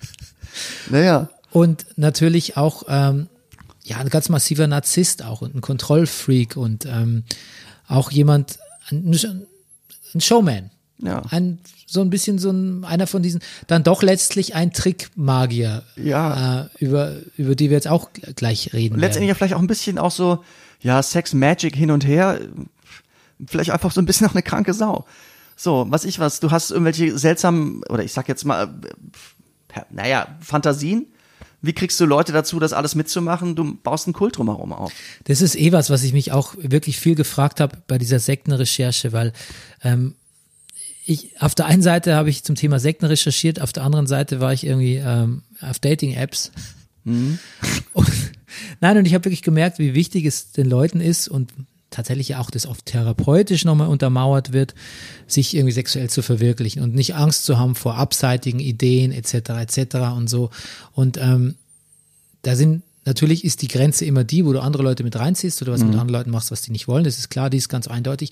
Aber auch sonst finde ich, ähm, ich versuche ja da ganz, ganz äh, offen zu sein, aber ich bin mir nicht immer sicher, ob man wirklich jeder, äh, wie sagt man, jeder Leidenschaft oder jeder Abseitigkeit, die natürlich durch, durch vielleicht auch durch Traumata ausgelöst ist, die man in der Kindheit oder sonst wann hatte, ob man nie, ob man allem immer so genauso nachgehen muss, ob das immer wirklich so sinnvoll ist und auch jeder, ob man wirklich auch jeder Sinnsuche nachgehen muss. Ja, gut, aber das ist ja naja. auch, aber da, da sind wir auch beim Thema Magie, weil die Frage ist, warum hast du dich mit Alistair Crowley beschäftigt? Ja, na, weil ich naja, auf der Suche war, wo es also so wirklich existenziell, so junger Mann irgendwie und äh, Mensch, so, was ist das alles hier? Und Liebeskummer hatte ich wahrscheinlich auch noch und warum bin ich auf der Welt und warum will ich das, was ich will und warum tue ich es nicht oder was ich was. So, auf der Suche. Ich glaube, man kommt mit Magie, da kommt man schnell auf, mit auf der Suche sein und immer auch schnell mit Liebeskummer zusammen. Ja, Wenn jemand auf der Suche nach Magie ist. ge- äh, völlig. Ja. Und immer auch, Magie ist ja immer auch ein Versuchen von herauf, Dinge heraufzubeschwören, auf die man äh, keinen Einfluss hat, wie zum Beispiel Liebe. Und Aber natürlich ma- hat man darauf Einfluss, aber so, aber wenn man glaubt, keinen Einfluss drauf zu haben. Ja, aber ich würde es eigentlich, ja genau. Nämlich Magie ist im Prinzip eine Flucht aus der Jetztwelt, eine Flucht aus der, aus einer Welt, aus, über die man keine Kontrolle hat, in eine Welt, in der man die Kontrolle hat. Das ist nämlich interessant, weil eigentlich ist ja das, wir machen jetzt zum Beispiel auch eine Episode über Magie, weil wir nicht wieder über Russland reden wollen, sondern weil wir halt über schöne Dinge reden wollen. Aber wir gehen deshalb weg in eine Welt, über die, in der wir jetzt quasi die Regeln bestimmen und über die wir sprechen können, wie wir wollen. Da müssen wir auch keine Ex Experten einladen, weil es ist ja nur Magie. Das können wir ja so, wir so reden. Also wir haben die Kontrolle. Wir gehen weg aus einer Welt, über die wir keine Kontrolle haben, Russland, vor allem keine Expertise und gehen in Magie. Da können wir machen, was wir will. Das sind unsere Regeln, unsere Kontrolle. Und so funktioniert dieses Thema Magie, glaube ich, allgemein. Und das, zum Beispiel, warum ist Harry Potter so erfolgreich? Weil man wie es halt oft ist bei Büchern, eine Fantasiewelt, in der ganz eigene Regeln herrschen, die, wenn man sie mal erlernt hat, ähm, sie schnell versteht und eine Welt, die man auch unter Kontrolle hat, indem man immer wieder, egal wie was Harry Potter für schlimme Dinge zustoßen, es mündet ja immer wieder in dem nächsten Schuljahr irgendwie. Und Magie ist tatsächlich eine Flucht aus der aus einer überregulierten Welt, könnte man denken, in eine regellose Welt, aber es ist eigentlich genau andersrum, weil mit Magie will man nämlich genau Kontrolle zurückerlangen über sein Leben und Sachen zu seinen Gunsten beeinflussen. Jetzt habe ich quasi das Fazit der gesamten Sendung vorweggenommen, aber hier war es ganz deutlich nochmal, fand ich. Ja, stimmt. Ja. Und ähm, das trifft alles auch so ein bisschen auf The Prestige zu, äh, von Christopher Nolan. Ja. Und ein Film, von dem ich sagen muss, ich finde ihn, Rüdiger, Achtung, jetzt kommt ein schweres Wort, meisterlich. Ich finde diesen Film meisterhaft. Und zwar nicht nur für den Film, er ist von 2006 übrigens, äh, nicht nur für den Film und seine Handlung und sein Drehbuch, sondern für den Film an sich. Weil der Film ist nämlich nicht nur ein Film, sondern der Film an sich ist ein Zaubertrick. Ja, genau. Ja, das, das spricht, das musste ich ja ansprechen. Und dass Nolan es in dem Film, und es schafft er nicht in allen Filmen, zu schafft, alle roten Fäden aufzunehmen Ja. und tatsächlich zusammenlaufen zu lassen, alle Fragen zu beantworten. Ja. Fünf- 15 Jahre vor Tenet. Ja, Ja. Hut ab. Hut Also ab. Ich, ja. Ja. Ja, und es gibt ja auch so irgendwann so mitten, so, ich sag mal so, naja, ums Ende zweites Drittel, dass man denkt, na, kriegt er das zusammen? Und wenn man selber an, man ahnt natürlich auch schon, Lass mal von vorne, lass mal von vorne, worum es überhaupt okay, geht. es geht, Ja. es geht um letztendlich um einen Wettstreit Ja. zwischen zwei Zauberern. Zwei, zwei toxischen weißen Zauberern. Okay. Der eine gespielt von Christian Bale. Ist man schon so, oh, Christian Bale. Ah. Der andere gespielt von Hugh Jackman. Man denkt, oh, Hugh Jackman. The Great Showman. Eigentlich sogar andersrum. Oh, Hugh Jackman. So. Und dann äh, haben äh, wichtige Teil des, also Besetzung des Films, kann man auch schon reden. Aber nee, jetzt erstmal kurz zum Inhalt. Es ist, ähm, die beiden sind wettschreiende Zauberer. Durch eine Unachtsamkeit des einen Zauberers kommt die Ehefrau des anderen ums Leben. Und dadurch entsteht wirklich ein, ein, ein, ein das ist kein, wer gewinnt den nächsten Zauberwettbewerb, sondern das ist ein richtig bitterböser Wettbewerb Ja. zwischen den beiden. Ja. Wo es auch darum geht, und das ist etwas, was immer wieder fällt, dass man für einen guten Zaubertrick, um ein guter Zauberer zu sein, dass man, dass man seinen Act leben muss und dass man bereit ist, dafür Opfer zu bringen. Ja. Und der Film zeigt, wie weit beide äh, bereit sind, damit zu gehen. Jetzt ist natürlich die Frage, ich glaube, wir müssen jetzt dazu sagen, wer The Prestige noch nicht gesehen hat, der soll jetzt weghören, weil man kann es jetzt, man, wir müssen ein bisschen spoilern jetzt. Wissen ne? wir? Ja. Ja, schon. Es ich ist- glaube schon. Er war sehr erfolgreich damit. Ich glaube, ich bin der Einzige, der ihn nicht gesehen hat. Aber ja, ähm, ja Der Film führt ja ganz am Anfang, wenn man Christopher Nolan Filme sieht, dann merkt man eigentlich auch, dass er eigentlich immer einem ganz genau sagt schon, was jetzt kommt und was er von einem will. Ja. So in dem Fall führt er auch in der Anfangsszene ein, was übrigens eigentlich in Wirklichkeit die Schlussszene ist, aber Richtig. ähm, dass es um drei Teile geht. Die, das Setup eines Tricks, die Performance eines Tricks, die, also die Darbietung, also Vor- Vorbereitung, Darbietung und den Prestige-Effekt. Und genau das macht dieser Film eigentlich. Und ich habe diesen Film jetzt schon das dritte Mal gesehen und du das erste Mal, oder? Das erste Mal, ja. Einer der Pointen des Films ist ja, dass dieser transportierte Mann, also ein Trick, bei dem Christian Bale aus der einen Tür reingeht, verschwindet und aus der anderen wieder rauskommt, die aber in keinem physischen Zusammenhang stehen, diese Türen, wie dieser Trick funktioniert. Das ist ein Trick, der treibt äh, Hugh Jackmans äh, großen Danton, also den Angier heißt der, Ja. so in die Verzweiflung, dass er zu David Bowie läuft, alias, alias Nikolas Tesla. Das ist, so wollte ich das eben weiter. Das ist doch irre. Ja. Man denkt, oh, Hugh Jackman, oh, Christian Bale, oh mein Gott, Scarlett Johansson. Ja. Michael Caine auch noch, das, also der ist ja wirklich besetzt. Und dann irgendwann geht's, okay, er wird diesen Tesla treffen. Und dann habe ich schon angefangen zu grübeln.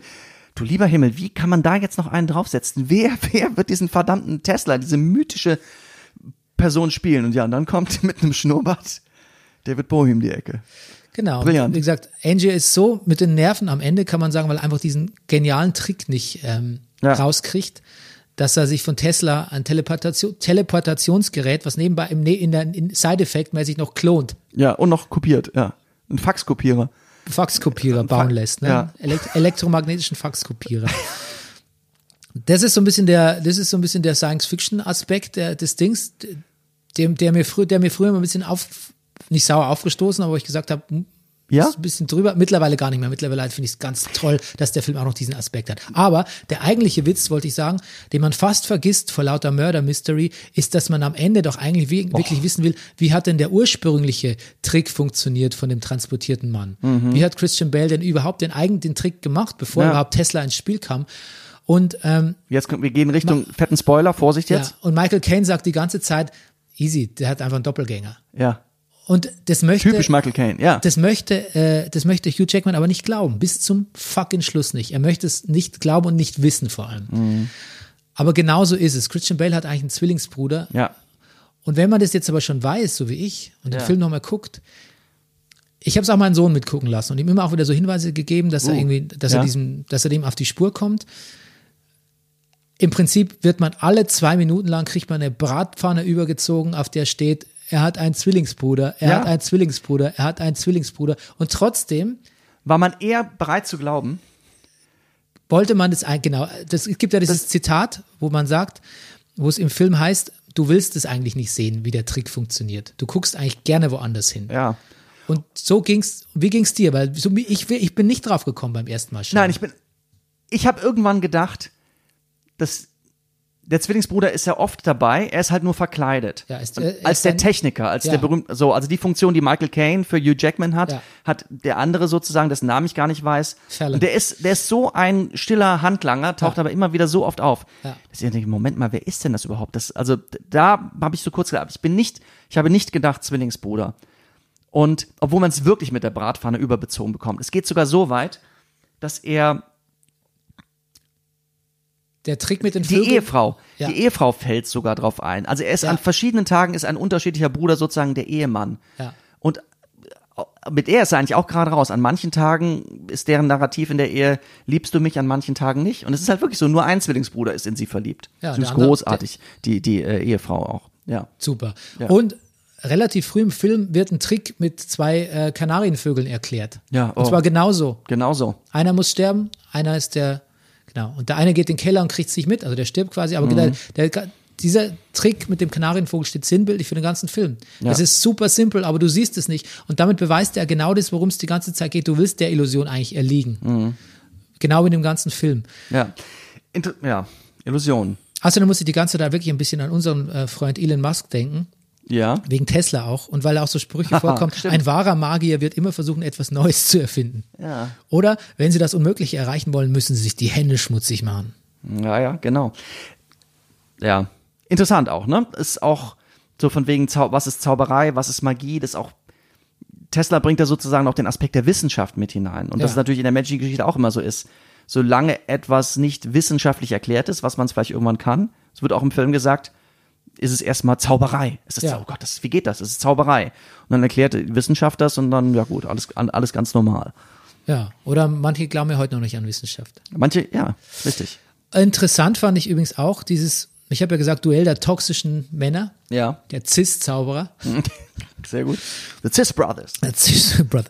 Aber ist doch interessant eigentlich jetzt, dass diese in der, also in der Jetztzeit, also quasi 15 Jahre später, wirkt das, was Scarlett Johansson und ähm, Alfred Bordens Frau da durchmachen müssen, unter diesen obsessiven, herrschsüchtigen, kontrollsüchtigen, karrieresüchtigen Typen, eigentlich nochmal in einem ganz anderen kritischen Licht, oder? Eigentlich so, so Ja. ganz, ganz zeitgemäß, würde man sagen. Ja, Weil- auf jeden Fall. Die werden ja beide nicht sonderlich sympathisch dargestellt. Nein, furchtbar. Hm. Und ähm, man muss ja sagen, dass die Ehefrau von Hugh Jackman, die kommt ja wirklich echt schlimm ums Leben und irgendwann, es geht auch um die, es, naja, es ist so ein Escapology-Trick, so ein, so ein, so ein Befreiungskünstler ist das, genau, ist das Wort. Und ähm, weil der eine, der, der Konkurrent sozusagen einen Fehler gemacht hat mit dem Knoten oder vielleicht auch nicht, er weiß es nicht. Und Naja, weil es zwei verschiedene Leute war. Es war nicht der, der sonst genau, immer den Knoten ja, das ist macht. mir schon klar. Nur er, er liest sogar das Notizbuch und ähm, was soll ich jetzt sagen? Und und und es, es geht ihm bei dem Notizbuch weniger um die Frage, was war es für ein Knoten oder äh, wie ist das mit meiner Frau passiert, als letztendlich er will die Geheimnisse des Zaubertricks, der seiner Zaubertricks wissen, um ein besserer Zauber zu sein. Se- Seine Frau ist dann eigentlich schon fast vergessen. Ja, es ist auch so ein bisschen so eine, fast eine Ausrede für die Rache, ne? Ja. Es wird irgendwann mal zu einer, zu Mhm. einer rein, zum, zu einem Alibi für diesen, für seinen wirklich Ka- Rache-Karrierefeldzug, wenn man so will. Ja. Ähm, ich habe mir dann noch, weil ich gestern irgendwie, ja, weil wir so ein bisschen ja so eingeschneit hier werden, ich mir dann gestern auch nochmal einen der Ghibli-Filme angeschaut, Ja, weil ja. da geht's ja, das sind ja magische Welten, Ja. die immer wieder, wenn ich Ghibli-Film sehe, muss ich sagen, das ähm, ist ganz schön bonkers. Ja. Und ich habe mir Howl's Moving Castle angeschaut. Ich weiß nicht, ob Das, du den gesehen hast. Im Deutschen heißt das das wandelnde Schloss. Ja, genau. Ich habe äh, zu Hause meine Ghibli-Experten gefragt, die ihn in der Tat gesehen haben. Und die sind große Ghibli-Fans. Ja. Beim wandelnden Schloss, ich weiß nicht, was du jetzt gleich sagen wirst, aber sagen sie auch, der ist, sie, der, der wäre der wär ziemlich crazy gewesen. Dem, dem wäre nicht ganz leicht zu folgen. Ja. Ja, also der ist, der ist psychedelic im Ah, besten und im schlechtesten Sinn. Okay. Also der, der aber also, gibt, ja, Aber was ich da interessant finde, ist das, was ich an den Ghibli-Filmen wirklich so mag, dass er so reale Welten erstellt. Da ist eine mittelalterliche Stadt oder da ist ein Zug oder da ist ein Haus oder da ist ein See oder irgendwas und es wirkt ganz greifbar und physisch und haptisch. Genau. Und der Dick und die, die Filme de, innerhalb von einer halben Stunde wird es so dekonstruiert, dass du eigentlich überhaupt nicht mehr weißt, was ist real und was ist nicht real.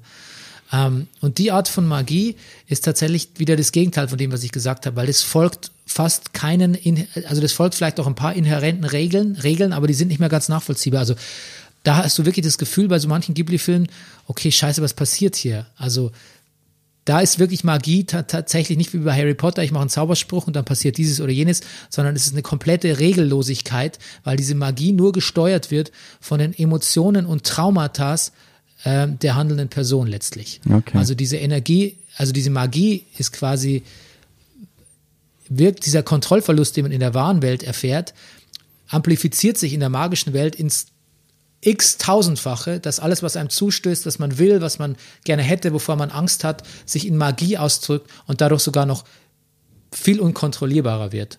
Bis zum möglichen Happy End natürlich. Also das ist nochmal ein anderer, das ist nochmal ein anderer Entwurf von Magie, äh, den die Ghibli-Filme dann bringen. okay. Pass auf, Ben, ich habe jetzt noch eine Frage für dich. Ja. Hast du magische Fähigkeiten? Hab ich magische Fähigkeiten? Hattest du mal welche, hast du aktuell welche oder hattest du, was, was waren deine magischsten Momente?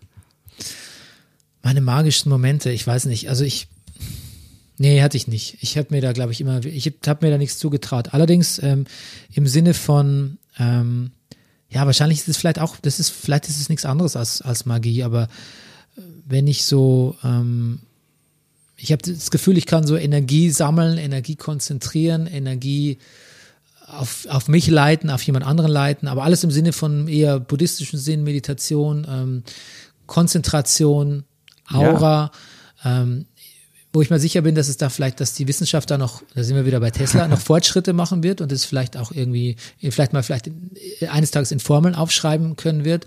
Aber ich habe das Gefühl, ähm, da ist ein bisschen was, da ist mehr machbar mit meiner Geisteskraft, als ich äh, meistens hinkriege. Also, und ich würde nicht sagen, dass ich da Magie habe, sondern dass die vielleicht jeder hat, dass es was mit Konf Konzentration, Reflexion, sich selber gut kennen Absolut, das war noch, Äh, finde ich auch. zu tun hat, ja. Ja.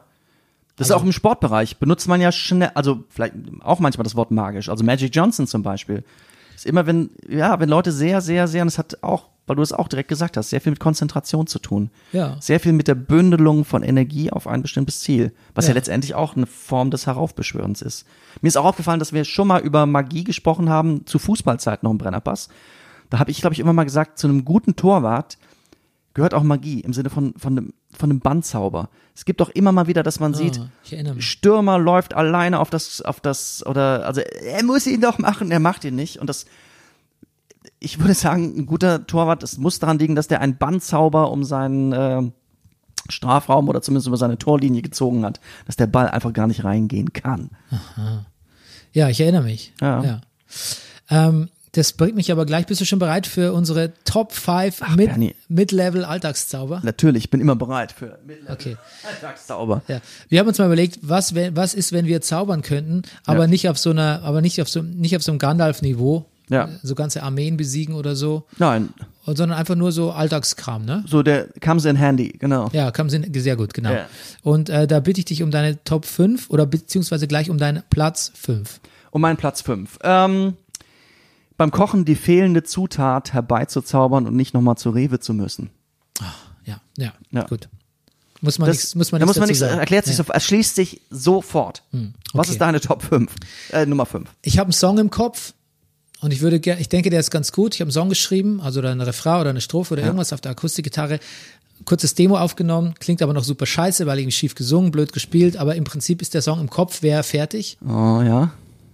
Aber ich weiß, um diesen Song aufzunehmen, müsste ich den ausarrangieren. Ich müsste Schlagzeug aufnehmen, ich müsste Bass aufnehmen, ich müsste Gesang aufnehmen, ich müsste Background Vocals aufnehmen. Ich würde feststellen, es klingt nicht gut, ich muss nochmal aufnehmen, muss Gitarrensolo aufnehmen, muss rumarrangieren, neu.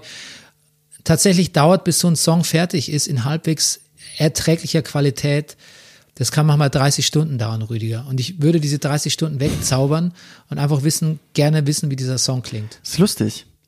Mir fällt gerade ein, ganz ähnliches, ich habe ähm, ich habe was gedreht, was zusammengestellt werden müsste und ich denke auch, bis es richtig gut wird, müsste ich genau das machen. Ich müsste es schneiden, ich müsste Musik drunter legen, ich müsste mir was überlegen, ich müsste Dramaturgie machen, auch diese berühmten 30 Stunden. Und ich habe das einem Cutter geschickt mit den Worten Do your magic. Ja, manchmal braucht man, ja, es ist ein sehr gutes, äh, erschließt sich auch sofort, wofür man Magie super braucht. Beispiel mit dem Cutter auch, ja. Do Dein- your magic. Dein Platz vier. Mein Platz vier. Ähm, ist es, wenn ich das richtig sehe, das einzige, wo ich, äh, was ich eigentlich das, ich, bei meinen magischen Fähigkeiten, ich scheue davor zurück, Einfluss zu nehmen auf andere Leute. Ähm, ich möchte niemanden verzaubern, aber ich möchte manchmal Einsicht in manche Leute hineinzaubern.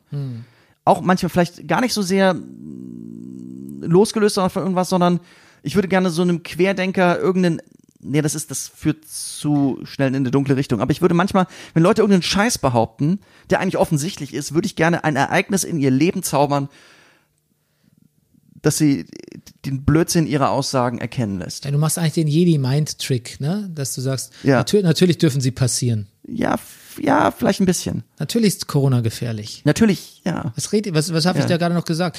Natürlich gehört Herr Hildmann eingesperrt. Hast du übrigens gesehen, der Generalbundesanwalt hat getweetet, da ihn auf Twitter Er so viel. tweetet? Get, ja, der Generalbundesanwalt tweetet. Oh Gott. Ja. Und hat gesagt, weil ihn und seinem Büro und so so viele, äh, auch gerade von Twitter her so viele Nachrichten erreichen, wollte das hier einmal sagen. Äh, also äh, also er und seine Mitarbeiter würden bereits ausgiebig in verschiedene Richtungen in Sachen Hildmann äh, recherchieren. Und also so, also ja, Ja. Okay. fand ich sehr schön. Alright. Was, Apropos, ja, genau, dieses Einsicht einzaubern. Ich würde gerne, das nehme ich gerade mal auf und ich würde gerne äh, Einsicht in Ulf Poschmann äh, äh, hineinzaubern, dass er, dass er echt ein Typ mit einem schwachen Ego ist und dass er ein bisschen mal ein paar Schritte zurück, ein paar, paar, ähm, paar Kilometer zurückrudern soll. Weil es kam doch jetzt, es Moment. kam doch jetzt irgendwie raus, dass man hat doch irgendwie, du weißt ja, sein Lieblingsblogger Rainer Meyer, Don Alfonso, ja.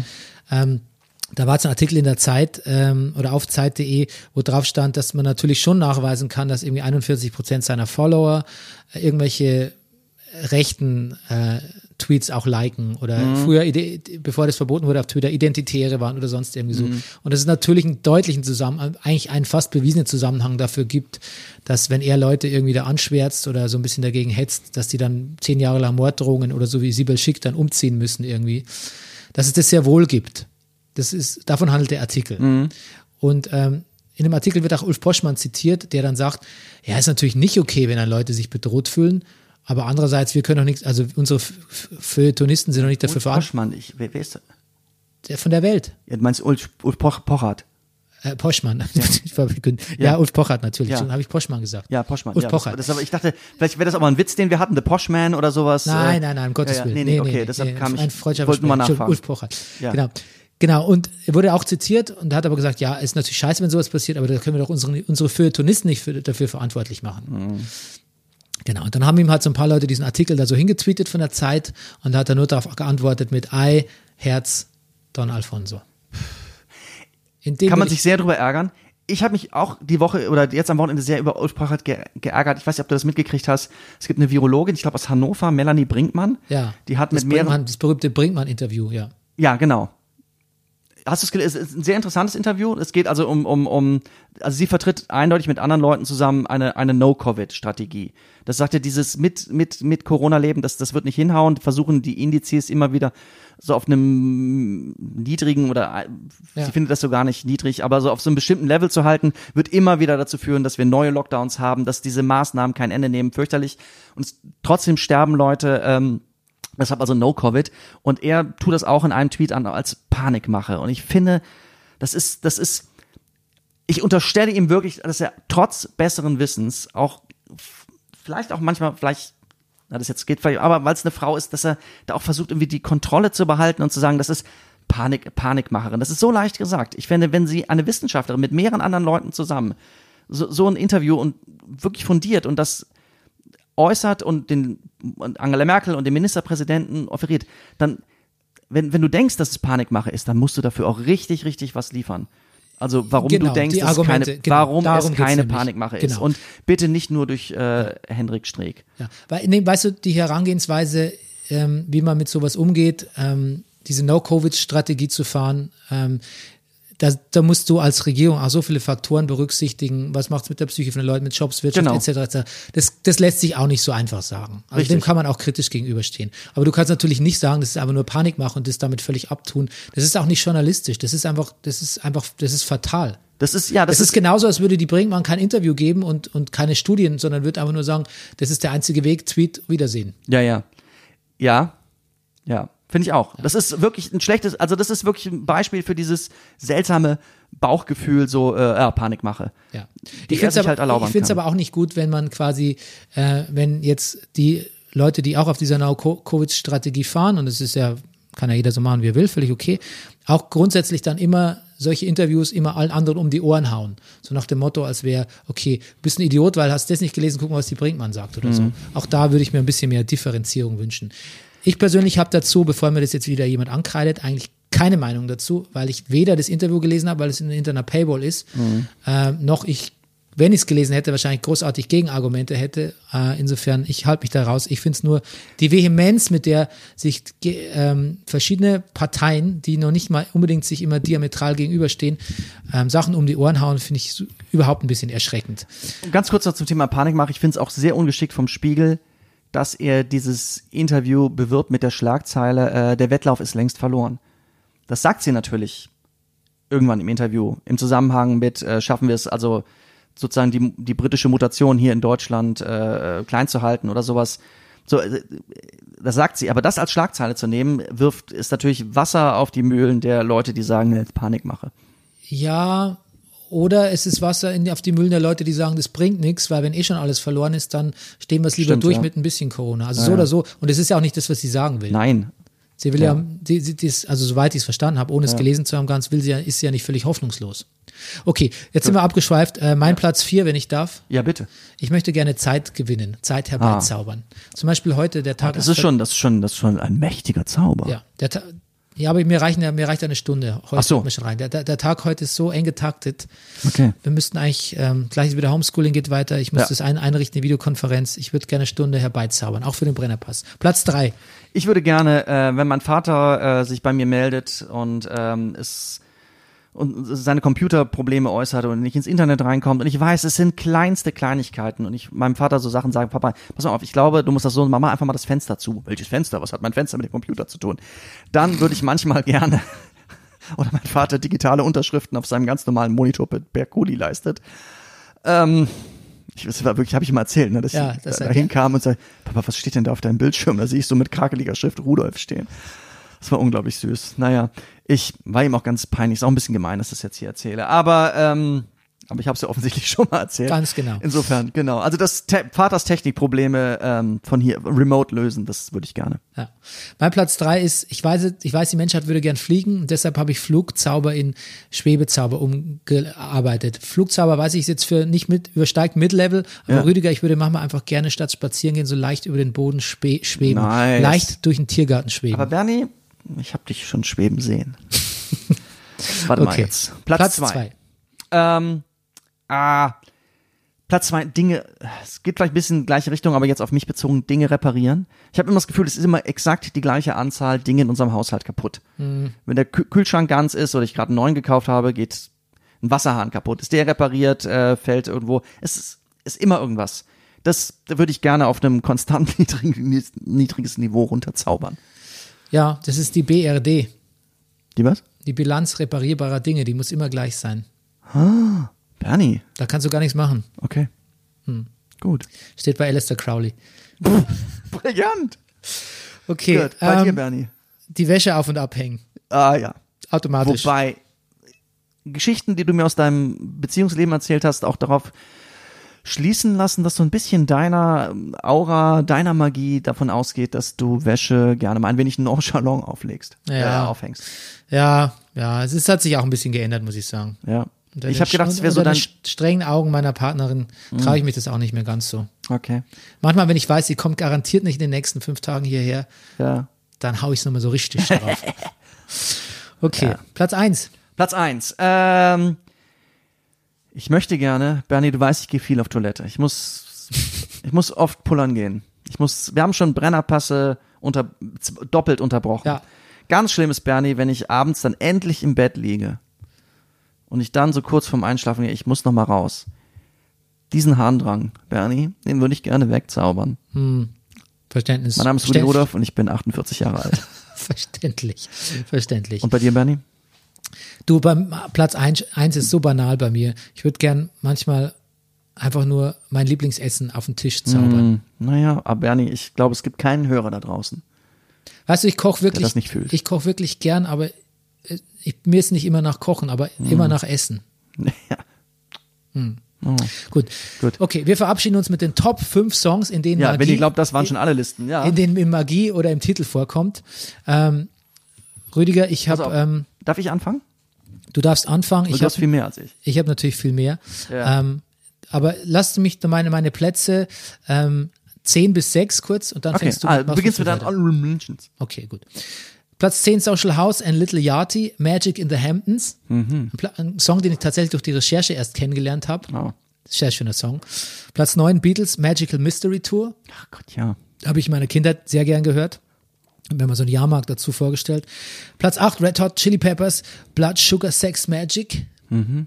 Platz 7 Black Sabbath, The Wizard. Dim, dim.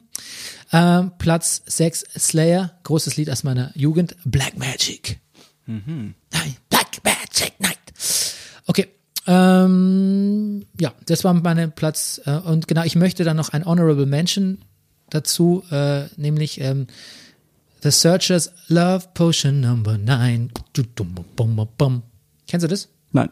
Okay. Kennst du eigentlich von den Eagles Witchy Woman? Fürchte nein. Das sagt man nicht mehr. Aber genau. Okay, du bist daran mit Platz 5. Du, pass mal auf, Bernie, ich muss dir sagen, das war eine der Listen, die mir am allerschwersten überhaupt gefallen ist. Ah. Und es ist, ich, ich tue mich wirklich schwer und ich, ich bin kurz davor zu sagen, ich, ich, es gibt überhaupt keine guten Songs mit Magie. Das stimmt nicht. Weil das stimmt natürlich nicht, aber ich, pass auf, ich, ähm, ich, ich, ich fange mal an, ich, ich habe, es ist, also ich, ich habe so wenig Favoriten unter den ma- magischen Songs, dass ein Police-Song, ich mag Police eigentlich wirklich nicht besonders, auf Platz 5 ist Every Little Thing She Does is Magic. Ist, Ey, da muss ich einhaken. ja, I love this song. ja, Das ist meine Nummer 1. das da, du, ich, ja, ich, Mag den Song der, sehr gern. Der ist auch okay, aber es, Was haben alle eigentlich gegen The Police? Ach, irgendwie Nils, Nils Buckelberg hat neulich geschrieben, "Hä, warum hat mir niemand gesagt, dass Police eigentlich gar nicht scheiße ist? Police war nie scheiße. Hm. ich, ich finde, ich mag Sting, glaube ich, nicht. ah, das, daher kommt es wahrscheinlich. Und Police ist insgesamt besser als Sting. ja. Ja. Okay, gut. Das, sind, das war jetzt endlich mal eine Aussage, die. mein Platz 5 ist Ja. äh, America, You Can Do Magic. Ein wunderschöner Ah. 70s-Song. Okay. Platz 4, Rüdiger. Ähm, Puff the Magic Dragon. Peter, Paul and Mary. Fair enough. Und auch nur, weil es so schön ist in Good Morning Vietnam. Oh, sehr gut. Da singt sie irgendwann ja. Puff the Magic Dragon. Habe ich, als kind. Mhm. hab ich als Kind gern gesungen. Platz, mein Platz 4 ist Steve Miller mit Abra, Abracadabra. Ja. I wanna reach out and grab ya. Ach, ein toller Film übrigens. Und Den hätte best, man auch noch gucken bester, können. bester Reim übrigens auch. Abracadabra, I wanna reach out and grab ya. Ist auch ein bisschen creepy, muss man sagen. Das stimmt, ja. Aber ähm, ja, ist ein guter Song. Ist auch ein ziemlicher Ohrwurm, den ich auch lange hatte, als ich den übrigens auch ziemlich guten Film, Welchen Film? wo es um, ich sag doch gerade, worum es um Zauberei geht, äh, äh, der wunderbare, der unglaubliche Bird Wonderstone. Ah, Hast, hast du ihn gesehen? Nein. Ach, der Bernie, der, der, der ist, das ist auch Jim Carrey, sehr, sehr lustig. Auch da Wettstreit äh, der, der, der, der, ähm, der Magier. Sehr lustig, Steve Carell und Steve Buscemi als erfolgreiches äh, Zauberduo in Las Vegas in dem Casino, die aber denen die Zuschauer weglaufen, weil ein großer äh, Straßenkünstler, Magier auftritt, der, der verrückte Sachen macht und sich mit der Bohrmaschine in den Schädel bohrt auf der Straße vor den Augen aller Leute. Jim Carrey. Alright. Sehr lustig. Und äh, Bully Herbig spielt auch mit. Oh, Äh, okay. Bernie, ich, der unglaubliche Bird Wonderstone ist ein toller Film. Okay, okay. Sag ich. Ich finde ihn sehr gut. Und da kommt natürlich auch vor Abracadabra. Duly noted. Platz drei. Äh, we'd like to see the wizard, the wonderful wizard of Oz. Mag ich total. Ja, su- ja super. super Musical. Super Film. Wahl. Ja. Mein Platz drei, Ariana, weil es natürlich sonst nur wieder Männer sind. Ariana Grande, Just Like Magic. Aber auch wirklich ein super schöner Liebes- und Sex-Song. Okay. Gut. Platz zwei. Platz zwei ist übrigens das erste, was bei meinem Spotify kommt, wenn man Zauber eingibt, ist natürlich die, die Zauberflöte. Ich bin gar nicht so, die Zauberflöte von Anfang bis Ende nicht, aber ich, ich, ich liebe die Arie der Königin der Nacht, Bernie. Und unsere Kinder gehen ja auch auf die Papa Papageno-Schule. Und ich gehe auf die Papageno. Platz zwei. Ja. Mein Platz zwei ist äh, Ghost Witch Image. Siehst du, du, das ist halt der Unterschied. Du hast halt wirklich richtige Lieblinge unter den magischen Songs. Ja. Mein Platz eins ist ja schon gesagt, The Police, Every Little Thing is Magic. Deshalb gebührt der, oder war das schon dein Platz eins? Nee, nein, nein. Ich, das Ja, war jetzt Platz gebührt, zwei. gebührt dein Platz, der Platz eins und dir das letzte Wort damit. Nina Simone, I put a spell on you. Sehr schön, sehr schön. Damit ist die Sendung doch äh, gerettet und Ja. am Schluss nochmal richtig. Und ich hoffe, wir haben uns nicht, pass auf, jetzt kommt's, ich hoffe, wir haben uns jetzt nicht allzu sehr entzaubert für euch. Ja. Okay? Dann äh, bis zum nächsten Mal. Dann Oder? hören wir uns nächste Woche wieder, wenn es heißt. Gibt es noch irgendwas Magisches? Gibt es noch so einen Spell, den wir casten können? Ähm, ich zaubere Schnee. Ja, Oh, guck mal raus. Hm. Wow. Ich hatte gerade mehr Schnee draußen, als ich gedacht habe. Ich würde gern als Mid-Level-Zauber noch ähm, uns ein bisschen mehr, ähm, mehr Hörer herbeizaubern. Ja. Ja. Hex, Hex! Hex, Hex.